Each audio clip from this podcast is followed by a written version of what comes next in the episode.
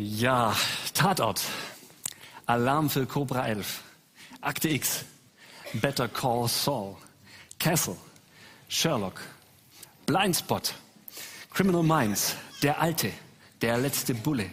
CSI Miami. Und für die Liebhaber des bayerischen Dialekts, die Roseneinkops, ja freilich. Lauter Krimiserien. Krimiserien, die man sich ähm, hoch und runter gucken kann auf verschiedenen äh, Streaming-Diensten und die sich großer Beliebtheit erfreuen. Und was äh, alle gemeinsam haben, ist, es gibt ja meistens irgendein Verbrechen, oft ein Mord. Und dann gibt es einen Tatort. Und wenn Mord und Tatort zusammenkommen, dann ist das auch meistens so, dass es eine Leiche gibt. Das haben die alle gemeinsam. Es gibt eine Leiche. Anders an Ostern. Da gab es eine Hinrichtung, einen Mord aber keine Leiche. Die Leiche war weg. Das Grab ist leer. Es fehlt die Leiche. Auferstanden, sagten die einen. Er wurde aus dem Grab geklaut, sagen die anderen. Er war gar nicht wirklich tot, sondern nur schwer verletzt, sagen die Dritten. Die Geschichte in der Bibel, an die wir uns an Ostern erinnern, die hört sich aus heutiger Perspektive ziemlich abenteuerlich an so abenteuerlich, dass sie von einigen in den Bereichen der Mythen und Legenden verfrachtet wurde und wird. Und das hat auch seine Gründe. Denn stell dir mal vor, die Ostergeschichte wäre wahr. Dass da wirklich der Sohn Gottes auf die Erde kam, am Kreuz gestorben ist und dann den Tod besiegt hat und nach drei Tagen auferstanden ist. Schon in der Ostergeschichte war dieses Thema brisant. Es war schon vor 2000 Jahren etwas, das die Gemüter erhitzte. Es war etwas Unvorstellbares für die Pharisäer der damaligen Zeit. Die Soldaten, die das Grab bewachten, so haben wir es ja gerade auch gehört, Bob hat das vorgelesen, ähm, die kamen zuerst zu den Pharisäern und erzählten, was passiert war. Und es beunruhigte die Pharisäer natürlich. Jesus war der wirklich auferstanden. Das würde ja bedeuten, sie hätten in ihrem religiösen Eifer den Falschen ermordet. Es würde bedeuten, sie hätten die ganze Jahre über, in der Jesus gewirkt hat, die Prophezeiungen nicht verstanden, nicht richtig eingeordnet. Es würde bedeuten, sie hatten Unrecht und sie würden an Macht verlieren. Offensichtlich glaubten die Pharisäer dem Bericht der Soldaten nicht, weil er aus ihrem Blickwinkel nicht wahr sein durfte. Weil es durfte nicht wahr sein, was nicht wahr sein konnte. Aber es konnte nicht wahr sein, was nicht wahr sein durfte. Und da streuten sie die ersten Zweifel an der Auferstehung Jesu. Er wurde geklaut aus dem Grab, sagten sie. Auch die Römer waren nicht so leicht zu überzeugen. In Apostelgeschichte 26, äh, in einem, das ist ein Buch der Bibel, die Apostelgeschichte, und da berichtet Paulus dem römischen Statthalter Festus zusammen mit äh, dem König Felix von der Auferstehung Jesu. Der Statthalter antwortete Paulus, Paulus, du bist doch verrückt. Ja, du bist doch von Sinnen. So würden viele von uns heute ja auch antworten auf die Ostergeschichte. Da er steht jemand Totes zum Leben auf. Ja klar. Du bist doch von Sinnen. Du bist verrückt. Und Paulus antwortet dann, ich bin nicht verrückt, hochverehrter Festus. Was ich sage, ist wahr und meine Worte sind vernünftig.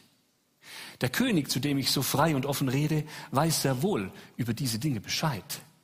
Ich bin überzeugt, dass ihm nichts von dem, was ich gesagt habe, unbekannt gewesen ist. Schließlich hat sich das alles nicht in irgendeinem verborgenen Winkel zugetragen. Es ist öffentlich passiert, sagt Paulus. Schon damals wurde die Auferstehung in Frage gestellt. Aber auch für uns heute ist diese Frage nach der Wahrheit der Auferstehung wichtig. Ich meine, man könnte ja sagen, so wie es viele auch tun, es soll halt jeder glauben, was er will. Ist ja egal, ob das wahr ist oder nicht. Können wir ja auch sagen. Ist sehr populär, auch diese Einstellung. Aber es ist wichtig für uns, behaupte ich, ob dies wahr ist oder nicht, weil wenn sie wahr wäre, dann bedeutet es ja automatisch auch, es gibt einen Gott, der mein Leben geschaffen hat. Es gibt einen Gott, der als Teil der Gottheit, ja, der Dreieinheit Gottes, auf die Erde kam, um für uns zu sterben, der mich liebt, der einen Plan hat mit meinem Leben, dem ich nicht egal bin. Ein Gott, der der Sieger ist über den Tod. Das bedeutet ja dann, der Tod hat nicht das letzte Wort. Das Leid im Leben hat nicht das letzte Wort. Dann bedeutet das all das andere, das Jesus gesagt und versprochen und verheißen hat. All das ist Wahrheit. Er hat es bewiesen durch sein allmächtiges Handeln, dass er den Tod besiegt hat. Was ist also dran an der Auferstehung? Was spricht dafür? Das ist eine wichtige Frage, das auch mal zu durchdenken und zu wissen, warum man glaubt. Und darum geht es in der heutigen Predigt. Wenn es so tiefgreifende Konsequenzen hat, da will man das wissen und am besten wäre ein Beweis. Aber wie beweist man sowas? Das ist die Frage. Ne? Wie beweist man sowas? Was nicht möglich ist, ist ein naturwissenschaftlicher oder ein empirischer Bereich, Beweis. Das geht ja nicht. Ist ja logisch. Man kriegt selbst auf dem Schwarzmarkt keinen Teil der Dreieinheit Gottes her, den man im Labor töten kann und der dann wieder aufersteht. Das kann man nicht wiederholen. Ja, wäre auch ethisch bedenklich. Aber das geht nicht. Also naturwissenschaftlicher, empirischer Beweis ist nicht das Richtige. Aber die Auferstehung, wenn sie wahr ist, dann ist das ja ein Ereignis der Geschichte und dann sind historische Indizienbeweise das richtige Mittel, um herauszufinden, ob Jesus wirklich auferstanden ist. Begeben wir uns also mal an den Tatort der Auferstehung. Begeben wir uns da zu diesem leeren Grab, zu diesem Grab erstmal und ähm, schauen uns an, wie die Sache sich so verhält. Wie Detektive schauen wir uns mal ein paar Indizien an. Und da schauen wir uns zuerst mal das Grab an. War es überhaupt leer, das Grab?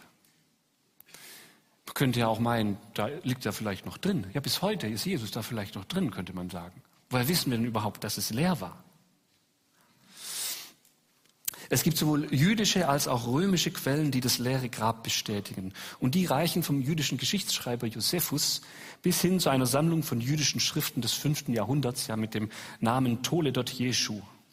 Und der Historiker Dr. Paul Meyer, Professor für alte Geschichte an der Western Michigan University, der nennt das ein positives Zeugnis einer feindseligen Quelle, was zu den stärksten Arten von historischen Zeugnissen gehört. Wenn Gegner eine Tatsache eingestehen, die sie eigentlich nicht für wahr haben wollen, die ihnen selber schadet, dann ist die Wahrscheinlichkeit sehr hoch, dass ihr Bericht wahr ist. Die jüdischen Religionsführer der damaligen Zeit, die hätten lieber gesagt, das Grab ist nicht gar nicht leer, das ist gar nicht leer. Mal, wir haben Jesus ja ans Kreuz gebracht, wir waren dafür zuständig. Pilatus damals, vielleicht erinnert ihr euch an die Geschichte, hat seine Hände in Unschuld gewaschen und das Volk und die Pharisäer haben gesagt, kreuzige ihn, kreuzige ihn. Wir haben ihn getötet. Und jetzt wäre das schon peinlich, wenn er plötzlich auferstehen würde, wenn das Grab plötzlich leer wäre. Und ähm, das heißt, sie hatten ein großes Interesse, dass, dass das eben nicht passiert. Und wenn das Grab wirklich voll gewesen wäre, wenn es nicht leer gewesen wäre, dann hätten sie da ja hingehen können, den Stein kurz wegrollen können. Ja, sie waren ja eng mit den Römern befreundet und hätten sie gucken können, dass der, ob der da ist und dann hätte das ganze Volk sehen können, guck mal, der Jesus ist wirklich gestorben. Also brauchen gar nicht mehr weiterreden. Das Christentum wäre an der Stelle gestorben, es wäre erstickt gewesen, es hätte sich nicht verbreitet in Jerusalem. Die ganze Geschichte, wie wir sie heute kennen, wäre anders gelaufen. Stellt euch das mal vor. Die Weltgeschichte ohne das Christentum. Wir wären heute an ganz anderer Stelle. Keine Ahnung wo und wie. Aber die Pharisäer konnten das nicht also einfach machen. sie haben es nicht gemacht. Und die einfachste Erklärung, warum sie das nicht gemacht haben, ist, weil das Grab leer war. Und so erzählt eine außerbiblische Quelle, Justin der Märtyrer, in seinem Dialog mit Trypho, dass die Behörden von Jerusalem besondere Beauftragte durch das gesamte Mittelmeerge Mittelmeergebiet sandten, um die, der Geschichte mit dem leeren Grab mit der Erklärung zu begegnen, dass seine Anhänger den Leib gestohlen hätten. Also die historischen Quellen, die wir haben, nicht nur aus der Bibel, sondern auch von außerbiblischen Quellen, von damaligen historischen Jü Historikern, jüdischen und römischen Historikern, die weisen darauf hin, dass das Grab tatsächlich leer war. Jetzt ist es natürlich noch kein Beweis dafür, dass Jesus auferstanden ist, aber es ist schon mal ein Indiz, es passt dazu. Wir fragen weiter. Vielleicht haben die Jünger Jesu ja tatsächlich den Leib gestohlen. Vielleicht war das ja so. Vielleicht hatten die Pharisäer ja recht. Nehmen wir dieses, diese Szenerie mit diesem Felsengrab mal genau unter die Lupe. So ein Grab haben wir heute in Deutschland ja nicht mehr. Wir haben ja meistens ähm, die Erdbestattung oder es gibt auch die Feuerbestattung. Das ist so das üblichste, die üblichste zwei Bestattungsarten. Ähm, wir haben ja kein Felsengrab. Und man muss sich das Ganze so vorstellen, da war ein Loch im Felsen reingehauen. Und man kam dann durch dieses Loch in einen Raum und in diesem Raum, da war ähm, irgendwie so eine Bahre, ähm, ein Felsvorsprung ähm, und da wurde der Leichnam aufgebahrt. Wurde eingewickelt in Tücher. Die Tücher wurden in wohlriechende Öle eingetunkt, damit ähm, der Leichengestank nicht so stark ist. Und dann wurde der, die Leiche eingewickelt und dort lag sie dann. Man verschloss dann den Eingang mit einem schweren Stein und der Eingang war etwa 1,30 Meter bis 1,50 Meter hoch. Also braucht den großen, schweren Stein, um den zu verschließen. Und im Fall von Jesus war, da war noch was Besonderes, da war dieser Stein versiegelt, weil Jesus ja zum Politikum geworden ist in Jerusalem. Wir haben letzten Sonntag gehört, wie Jesus ähm, ein, eingezogen ist in Jerusalem. Die Leute haben ihm zugejubelt mit Palmzweigen und allem drum und dran. Und er war bekannt. Ja, das, Jerusalem war voll. Es war das Passafest. Es war super voll. Ganz viele Pilger waren da. Ähm, und alle sahen Jesus und haben schon von ihm gehört. Und, und ähm, dann sollte er getötet werden. Die Leute haben das mitgekriegt. Die äh, Leute haben zugeschaut. Es war eine große Volksmenge da, haben gesehen, wie er getötet wurde, gekreuzigt wurde. Und ähm, so war das ein Politikum geworden. Weil manche sagten, nein, das war doch ein guter Mensch, ein Prophet. Manche haben sogar gesagt, er ist der Messias. Und äh, andere haben gesagt, nein, er ist ein Volksverführer. Und weil man eben diese, diese heikle Situation hatte, postierte man Soldaten davor. Aus römischen Quellen wissen wir, dass so eine Wachtruppe aus vier bis sechzehn Mann ähm, bestand. Und die war bewaffnet. Ja, da die, die konnten sich alle wehren. Die haben eine Ausbildung gemacht als Kämpfer, die konnten mit ihren Waffen umgehen und waren gefährliche Soldaten. Vier bis sechzehn Leute, so wissen wir aus römischen Quellen, waren normalerweise bei so einem Wachtrupp da, wenn man irgendwelche Dinge bewachen musste. Und normalerweise machten sie Folgendes. Die vier Mann waren ähm, vor dem schützenden Objekt postiert, vier Mann davon. Und ähm, die waren wach. Und die anderen haben nachts dann geschlafen, und zwar kreisförmig im Halbkreis ähm, herum um die Leute, äh, die wach waren. Und dann hat man sich alle zwei Stunden abgewechselt. Und so war das straff durchorganisiert, damit ähm, man die höchste Sicherheit für das zu bewachende Objekt gewähren konnte. Und jetzt gibt es eigentlich zwei Möglichkeiten, wenn die Jünger dieses Grab geplündert haben so, ähm, sollten. Das, die erste Möglichkeit ist, die Jünger bestehend aus Fischern, Zöllnern und Handwerkern überwältigten vier bis sechzehn gut ausgebildete Kampfmaschinen. Und die zweite Möglichkeit ist die, die Soldaten würden bestochen.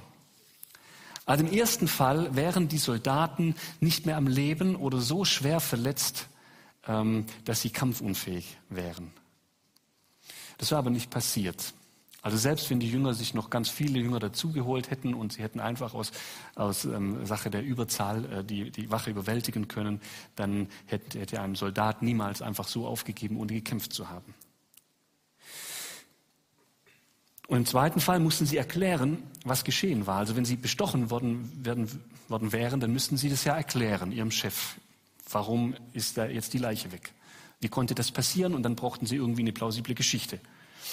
Und es musste eine sehr gute plausible Geschichte her, weil die Todesstrafe stand eigentlich als Urteil fest.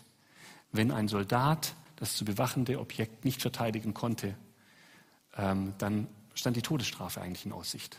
Und wenn er dann noch unversehrt und absolut ohne einen Kratzer zurückgekommen ist, dann war sein Todesurteil besiegelt. Wenn wir genau in der Bibel lesen, im Matthäusevangelium, nach, nach der Stelle, die ähm, Bob uns vorgelesen hat am Anfang, dann sehen wir das, dass die Soldaten deswegen zu den Pharisäern als erstes gingen, damit die Pharisäer ein gutes Wort irgendwie einlegen bei den Römern, weil sie wussten, die Story, die wir zu erzählen haben, die glaubt uns keiner. Jetzt musst du also als Soldat zu deinem Chef gehen und die Sache erklären. Und wie gut ist die Erklärung aus unserer Ostergeschichte? Ja? Wenn du sagst, die Erde hat heftig angefangen zu beben, ein Engel kam herab, rollte den Stein weg, seine Gestalt war hell wie ein Blitz, wir wurden alle erblindet, wir sind umgefallen, in Ohnmacht gefallen, dann, ähm, als wir wieder aufgestanden sind, war das Grab leer. Wie gut ist diese Ausrede? Entscheide selber, wie gut diese Ausrede ist. Du kannst es ja mal probieren und deinem Chef ähm, deinem Vorgesetzten auf der Arbeit das nächste Mal, wenn du einen Fehler machst, sagen, hey du, das war ein Engel. Und dann siehst du selber, wie gut diese Ausrede ist. Jetzt könnte man entweder sagen, die römischen Soldaten waren strohdoof, dass sie keine glaubwürdige Erklärung fanden, oder die naheliegende Erklärung, wieso man so etwas angesichts der Todesstrafe sagt, ist die, sie sprachen die Wahrheit. Auch das ist natürlich Noch kein Beweis für die Wahrheit der Ostergeschichte, aber ein weiteres Indiz. Aber es gibt noch mehr merkwürdige Details, die nicht zu einem Grabraub passen. Die Evangelien berichten von Leinentüchern, die noch im Grab liegen. Leinentücher. Mit denen, ich habe es vorher schon erzählt, ähm, hat man den Leichnam eingewickelt. Das ist nicht so, dass man die einfach nur drüber gelegt hat und dann konnte man die schnell wegziehen, sondern man hat die so richtig umwickelt. Ne? Es war viel Arbeit, viel Arbeit, das Ding wieder loszukriegen. Und die lagen noch im Grab. Das Tuch für den Kopf lag zusammengerollt daneben. Wieso sollten Grabräuber sich die Zeit nehmen, die Leiche auszuwickeln und damit den Toten zu entehren? Abgesehen davon schützt, schützt die, ähm, schützen die Grabtücher die Leiche vor Gestank. Und das wäre nicht so angenehm ne, für die Grabräuber, da eine stinkende Leiche rauszutragen, als eine, die schön gut verpackt ist, zack, kann man sich unter die Arme schnappen und weg damit. Und falls die Geschichte erfunden sein sollte, warum finden die Grabtücher dann überhaupt Erwähnung? Ist doch seltsam, oder? Auch das nächste Indiz wäre wohl nicht in der Bibel, wenn äh, jemand die Geschichte erfunden hätte. Und da geht es um das vierte Indiz, die Frauen als Augenzeugen. In allen vier Erzählungen der Bibel, in allen vier, werden die Frauen als Augenzeugen benannt, als erste Augenzeugen. Nicht als die alleinigen Augenzeugen, es gab noch mehr, aber als die, die zuerst am Grab waren. Die Frauen. Das Deko-Team hat mir hierfür so ein, so ein Tuch mitgegeben. Ich weiß nicht, ob sie davon erwartet, dass ich das jetzt anziehe.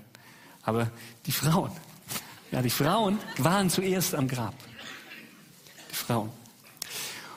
Und äh, nach dem, das ist für uns jetzt normal, wir denken, hä, was ist schon dabei? Ähm, dann waren halt Frauenzeugen, das ist doch nicht schlimm und so. Aber in der damaligen Zeit, in der jüdischen Kultur, galt die, die Aussage der Frau vor Gericht nichts. Sie war nichtig. Es waren schlechte, unmündige Zeugen.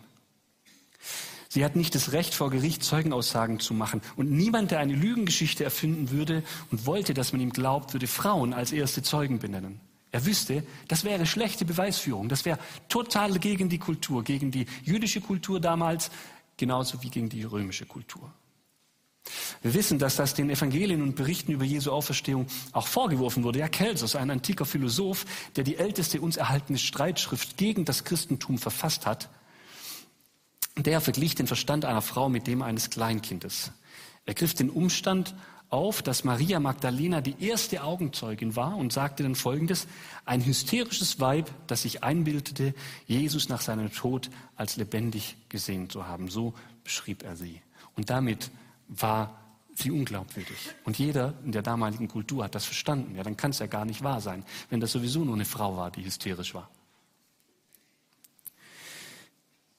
Und in den Evangelien, jetzt ist das Interessante, in den Evangelien berichten alle vier, also Matthäus, Markus, Lukas und Johannes, von diesen Augenzeuginnen als erste Augenzeugen am Grab.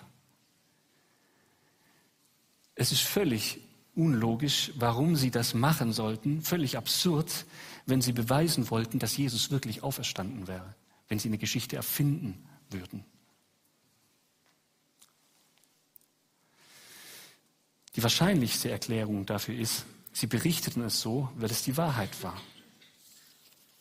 Und es gibt noch ein Indiz äh, dafür, warum die Auferstehungsgeschichte wahr ist. Nicht nur die Frauen waren Augenzeugen, sondern es gab viele andere Augenzeugen mehr. Die elf Aposteln und die Frauen waren ähm, nicht die einzigen, die Jesus gesehen haben nach seinem Tod. Es gab mehr als 500 Augenzeugen, von denen uns Paulus berichtet, die Jesus gesehen haben, jeder durch seine eigene Brille, jeder mit seinen eigenen Augen. Er berichtet weiterhin, dass die meisten von diesen Menschen zur Abfassungszeit seines Briefes an die Korinther, also da schreibt er das, dass es 500 Augenzeugen gab, ähm, und die lebten dann noch, die Augenzeugen. Das heißt, jeder konnte diese Augenzeugen befragen. Man konnte zu ihnen hingehen und sie fragen. Überhaupt entstand das Christentum direkt in Jerusalem. Ja, Paulus hat es sogar als Argument gegenüber Festus benutzt. Wir haben es gelesen, ne, diese Verse am Anfang, dass er gesagt hat, es ist alles in der Öffentlichkeit passiert. Mensch, frag doch mal nach. Es, es, war nicht so wie in anderen Religionen, dass irgendein Prophet ähm, eine Erscheinung gehabt hat und niemand kann nachprüfen, ob das so gestimmt hat, sondern die Geschichte mit der Auferstehung, die äh, passierte in aller Öffentlichkeit. Die konnten, die Augenzeugen konnten verifizieren, dass die Berichte in den Evangelien tatsächlich so passiert sind. Das Christentum hätte sich nie so ausgebreitet, wenn die Evangelien eine Erfindung gewesen wären. Die Leute in Jerusalem, die hätten doch sofort gesagt, was? Jesus hier gekreuzigt? Ja, habe ich ja gar nicht mitbekommen. Was? Finsternis bei der Kreuzigung? Am helllichten Tage eine Finsternis? Das ist doch gar nicht passiert, hätten die doch gesagt, wenn es nicht wahr gewesen wäre. Ein Erdbeben, als Jesus gestorben ist? Das habe ich doch gar nicht miterlebt, hätten die Juden damals gesagt, wenn es nicht passiert gewesen wäre. Ein Erdbeben bei der Auferstehung? Ja, da war ich doch gerade in meinem Kräutergarten und habe Petersilie gegossen, als das Erdbeben war. Ja, so, so dachten die Leute, das habe ich mitbekommen. Ich war dabei. Habt ihr euch schon mal die Frage gestellt, wie sich das Christentum so schnell verbreiten konnte und diese Geschichte, dass an einem Tag nach Pfingsten in Jerusalem 3000 Menschen an einem Tag ähm, sich dem christlichen Glauben angeschlossen haben und für sich erkannt haben, dass Jesus wahr ist. Habt ihr euch schon mal gefragt, warum das so war? Weil die Leute das miterlebt hatten. Weil sie genau diese großen Phänomene erlebt haben und sagen konnten, stimmt, so war das, ich war dabei, das ist Wahrheit. Unmittelbar nach den Ereignissen ähm, haben sie das angenommen. Und wenn es gelogen gewesen wäre, hätten die das erkannt. Steht ihr, das, was die Evangelien berichten, war absolut nachprüfbar, absolut nachprüfbar. Und das Christentum hätte nicht von Jerusalem aus entstehen können, wenn es nicht wirklich passiert wäre. Es hätte vielleicht 300 Jahre später an einem anderen Ort entstehen können, indem man gesagt hatte, früher, da war das mal so. Da hätte niemand das nachprüfen können. Aber nicht so, wie das Christentum nachweislich entstanden ist. Und dann muss man sich folgende Frage stellen, warum sollten die Jünger Jesu und die Augenzeugen lügen?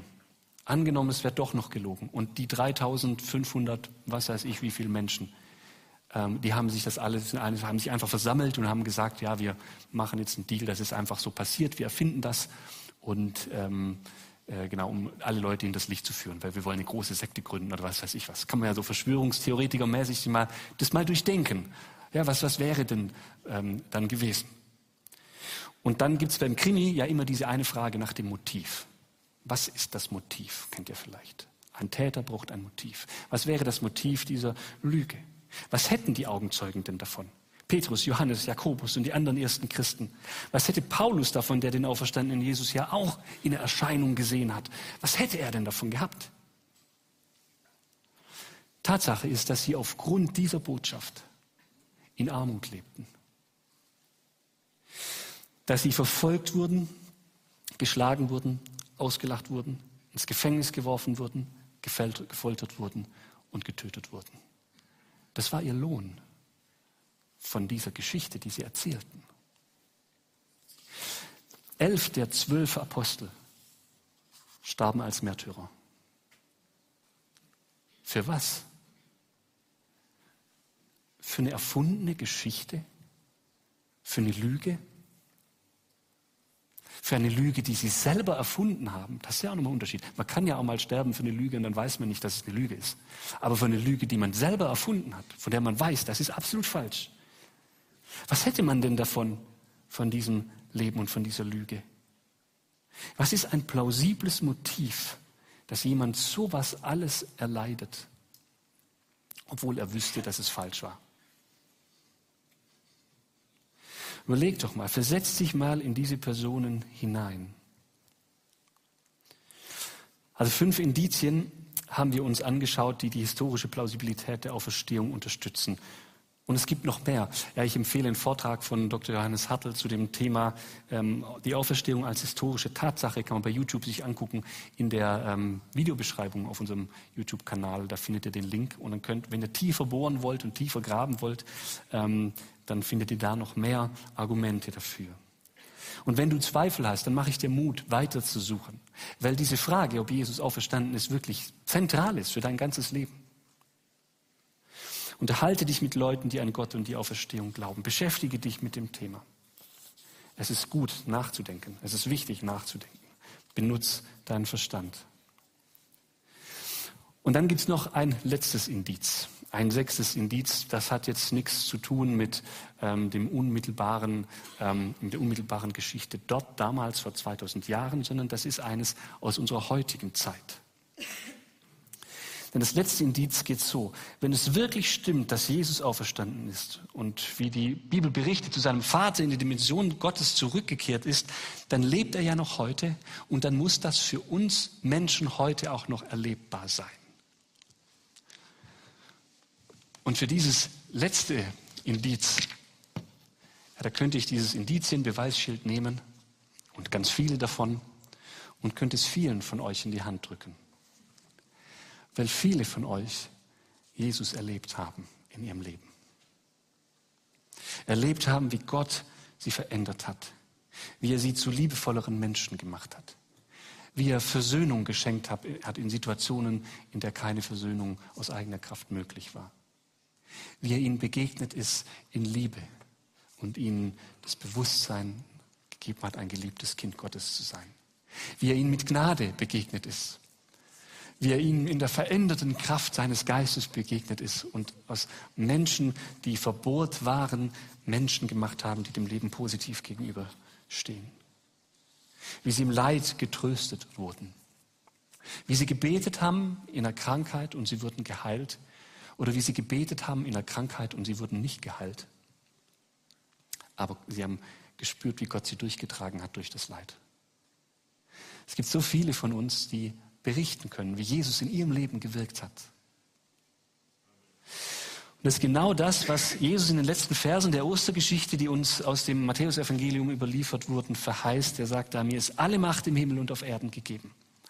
Darum geht zu allen Völkern und macht die Menschen zu meinen Jüngern, tauft sie auf den Namen des Vaters, des Sohnes und des Heiligen Geistes und lehrt sie alles zu befolgen, was ich euch geboten habe und seid gewiss, ich bin bei euch jeden Tag bis an das Ende der Welt.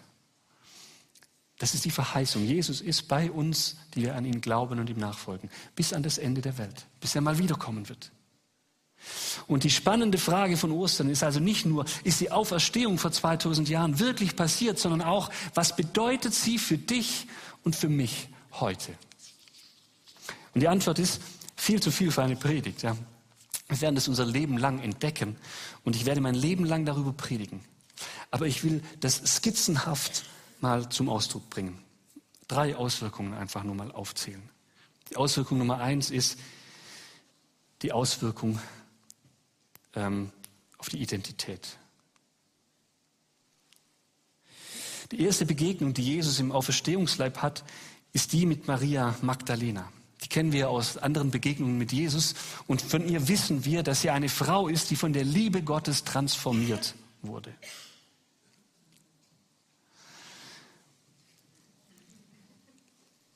Ihr seht die Einblendung. Jesus begegnet dieser Frau mit Liebe. Mit Liebe und mit Barmherzigkeit. Und sie wird dadurch verändert. Die Frau, um die sich sonst niemand gekümmert hätte, die am Rande der Gesellschaft steht, die keine Hoffnung hatte auf ein richtiges Leben, Jesus begegnet ihr. Und sie hat erkannt, ich bin nicht nur Mensch mit all meinem Versagen, sondern auch ein Kind Gottes. Mit der Hoffnung auf ewiges Leben. Dass Gott ein liebender, echter, guter, perfekter Vater ist und dich, wenn du an ihn glaubst, dein Kind nennt, das schafft eine ganz neue Identität und gibt deinem Leben eine ganz neue Berufung. Das enthüllt eine ganz neue Wahrheit. Wir Menschen sind nicht nur das Produkt eines evolutionär bedingten Zufalls und du ganz persönlich bist nicht mehr nur das, was du dir erarbeiten konntest, was andere in dir sehen. Du bist nicht nur eine Zusammenstellung deines Erlebens, Versagens und deines Erfolges, sondern du bist ein geliebtes Kind Gottes. Das kannst du heute immer wieder erleben, wenn du an Jesus glaubst und ihm nachfolgst.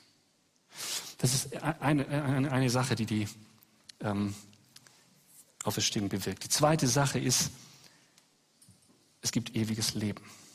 Wenn Jesus wirklich lebt, wird er die Welt und die ganze Ungerechtigkeit in ihr richten. Er wird Gerechtigkeit schaffen. Die Welt leidet so unter Ungerechtigkeit. Wir sehen das, wenn wir den Fernseher anmachen. Wir sehen das in unserer Gesellschaft. Wir sehen das ähm, in Kriegsgebieten. Wir sehen das sogar in der Kirche, wie viel Ungerechtigkeit da ist. Wir sehen das vor unserer Haustür. Wir sehen das hinter unserer Haustür, weil wir alle nicht perfekt sind. Die Welt ist voll von Ungerechtigkeit. Aber wenn Jesus den Tod besiegt hat, dann kann er uns eine Perspektive in Ewigkeit schenken. Ein Leben nach dem Tod, an einem Ort ohne Leiden, ohne Unzufriedenheit, ohne Streit, ohne Krieg und auch ohne ökologische Katastrophen. Ein Leben halt in Vollkommenheit nach dem Tod. Und es ändert doch auch alles in deinem Leben, oder nicht? Das stützt die Prioritäten doch auf den Kopf. Wenn die Auferstehung wirklich wahr ist, dann muss ich nicht alles hier im Leben erreicht haben, was ich unbedingt erreichen will. Dann kann ich mit Enttäuschungen viel besser umgehen, mit Zielen, die ich nicht erreicht habe, viel besser umgehen, weil ich weiß, es kommt noch die Ewigkeit, in der sowieso alles gut und perfekt ist. Ich kann entspannter sein in meinem Leben. Wenn die Auferstehung wahr ist, dann ist es nicht egal, wie wir leben, dann haben wir uns vor Gott zu verantworten und zugleich haben wir die Hoffnung auf ein ewiges Leben. Was verändert sich noch, wenn die Auferstehung wirklich passiert ist? Noch ein drittes. Dann wäre auch die ganze Geschichte um den Heiligen Geist wahr. Und dann ist tiefgreifende Veränderung möglich. Paulus schreibt in Römer 8, Vers 11, nun ist ja der Geist, der in euch Gläubigen wohnt, der Geist dessen, der Jesus von den Toten auferweckt hat. Und weil Gott Christus von den Toten auferweckt hat, wird er auch euren sterblichen Körper durch seinen Geist lebendig machen, durch den Geist, der in euch wohnt. Dieselbe Auferstehungskraft, die Jesus ins Leben wieder gerufen hat, wirkt in dir und mir und kann uns verändern. Der Heilige Geist macht uns fähig, der Mensch zu sein, der wir sein sollten. Er kann uns da verändern, wo wir selbst uns nicht mehr verändern können. Er schafft Dinge in uns wie Geduld, Liebe, Demut, Selbstbeherrschung, Selbstlosigkeit, Vergebung, Frieden. Er schenkt uns die Fähigkeit, nicht nur auf uns selbst zu schauen, sondern auch für andere Menschen zu leben. Die Fähigkeit, an einem größeren Plan teilzuhaben. Die Auferstehungskraft setzt viel Potenzial in uns frei. Sie kann dich als Mensch aufblühen lassen, wie der Frühling die Pflanzen aufblühen lässt. Ich habe mal so ein Symbol mitgebracht. Und das ist ja auch gerade Teil unserer aktuellen Predigtreihe. Geht nach Ostern wieder weiter wo wir näher dem auf die Spur kommen, was das bedeutet, neu aufzublühen in der Gegenwart Gottes. Also ich fasse zusammen. Sechs Indizien haben wir uns angeschaut. Das leere Grab, die Grabtücher, die römischen Soldaten, ähm, die Frauen als erste Zeugen, die tausenden anderen Zeugen und das Leben, das wir haben, wenn wir mit Jesus leben. Das Gottes Wirken, das heute noch passiert. Und diese Indizien, die weisen darauf hin, die Auferstehung ist wahr. Jesus starb als Teil des Dreieinen Gottes am Kreuz für unsere Schuld und wurde nach drei Tagen wieder auferweckt. Er besiegte den Tod und schafft auch für uns die Hoffnung auf ein ewiges Leben, die Möglichkeit, uns als geliebte Kinder Gottes zu verstehen und zu begreifen und durch den Heiligen Geist die Vollmacht zur Veränderung und ein Leben mit Bedeutung für die Ewigkeit zu führen. Und jetzt wenn das alles jetzt wirklich genauso wahr ist, wie das stimmt, dann ist Jesus auferstanden und er ist jetzt der König der Welt. Und bis dahin bleibt eine Frage, bis er wiederkommt, um uns zu sich zu holen, bleibt eine Frage. Darf Jesus auch dein König sein? Das ist die Frage für dich, er zwingt seine Königsherrschaft niemandem auf. Darf Jesus auch dein König sein. Und ich möchte dir heute Mut machen, wenn du mit Gott noch weniger am Hut hast, dann ähm, such nach Gott. Nimm das heute auch als Anlasspunkt, nochmal darüber nachzudenken, dich zu informieren, ähm, was es mit diesem Gott auf sich hat. Frag gerne mich, schreib mir eine Mail oder irgendjemand anderen, den du kennst, von dem du weißt, der lebt diesen Glauben auch. Frag, warum die Menschen glauben, die glauben. Forsche nach, denk nach. Und wenn du schon länger mit Jesus unterwegs bist, dann mache ich dir heute auch Mut, wieder neu mit ihm zu gehen. dein Potenzial zu entdecken und auszuschöpfen, das du hast in der Nähe Gottes. Vielleicht da, wo Jesus aus dem Fokus deines Lebens hinausgegangen ist, dass du ihn da wieder reinbekommst in dein Leben. Auf den Stühlen, da liegen so Hefte mit Impulsen drin rund um die Osterbotschaft. Du kannst mir eine Mail schreiben, anrufen, in den Hauskreis gehen. Jetzt nach Ostern beginnt wieder ein neuer Hauskreis. Du kannst dich gerne bei Raya melden. Wenn du Raya nicht kennst, melde dich bei mir, dann stelle ich den Kontakt her. Und du kannst einen Hauskreis wieder gehen und Jesus erleben in der Gemeinschaft, die sich auf ihn ausrichtet. Was machst du damit? Ich bete mit uns. Wir stehen dazu auf. Vater im Himmel, ich danke dir von ganzem Herzen, dass das wahr ist, dass du auferstanden bist und dass du lebst und dass du dich in die Geschichte hinein greifbar gemacht hast, dass wir dich finden können, indem wir forschen und dich suchen dass wir dich erleben können, auch in heutiger Zeit. Dass wir sehen können, wie du wirkst. Auch wenn das nicht immer so ist, wie wir das uns wünschen oder das wollen. Aber dass du wirkst, das können wir sehen. Und ich bete, dass du uns wieder neu voll machst mit der Liebe zu dir, mit der Erkenntnis deiner Auferstehung. Und dass wir wieder neu unser Leben ausrichten auf dich, der du der Schenker des Lebens bist, der du die Ewigkeit in deiner Hand hältst der du den Tod besiegt hast. Dir zur Ehre. Amen.